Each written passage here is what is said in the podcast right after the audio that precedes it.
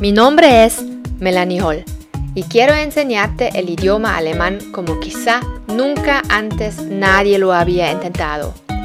Yo he viajado por el mundo y he vivido en el exterior.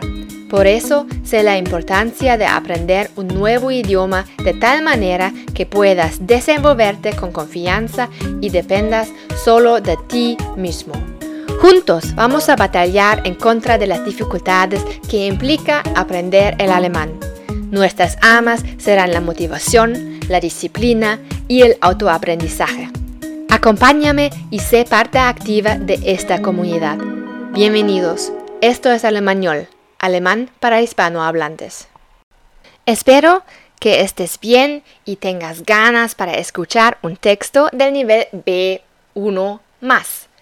En el texto hablo de la programación del tiempo libre de los alemanes. ¿Qué hacemos nosotros cuando no trabajamos? Antes de leer el texto, te doy, como siempre, tres preguntas. Erstens.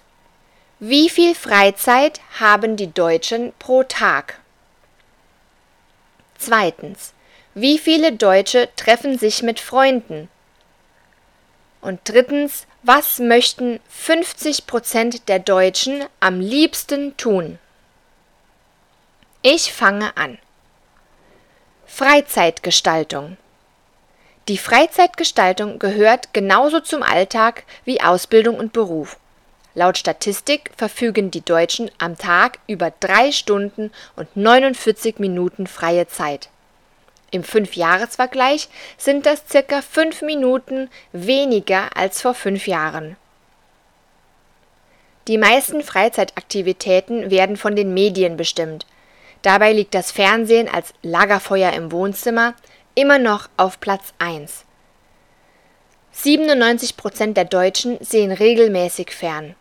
Sehr stark zugenommen haben die Nutzung des Internets, weil drei Viertel der Bundesbürger surfen inzwischen regelmäßig im Netz, und der Gebrauch von Smartphones als mobile Alleskönner.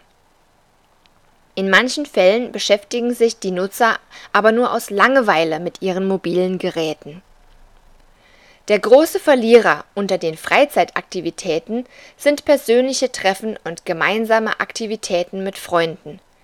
Ihr Anteil ist um ein Drittel auf 17 Prozent zurückgegangen.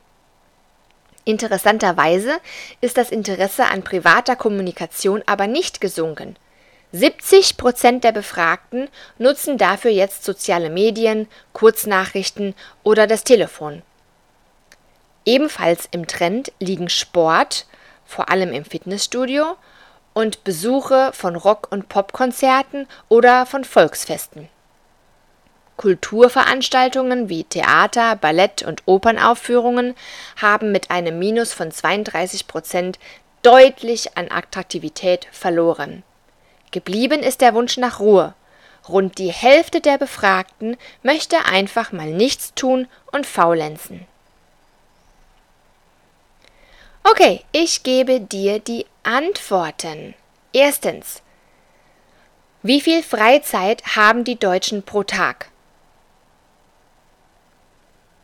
Hast du das verstanden?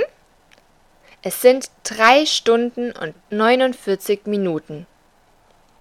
Zweitens. Wie viele Deutsche treffen sich mit Freunden? Das waren 17 Prozent. Und drittens, was möchten 50 Prozent der Deutschen am liebsten tun? Nichts. Sie möchten einfach mal nichts tun und faulenzen. Es difícil entender todo si un texto habla de tantas cifras. No te preocupes. Alemanes tienen sus problemas con el texto también. Sígueme en las redes sociales para practicar y aprender más alemán. Los links encuentras en la descripción de este episodio. Nos vemos la semana que viene. Chao.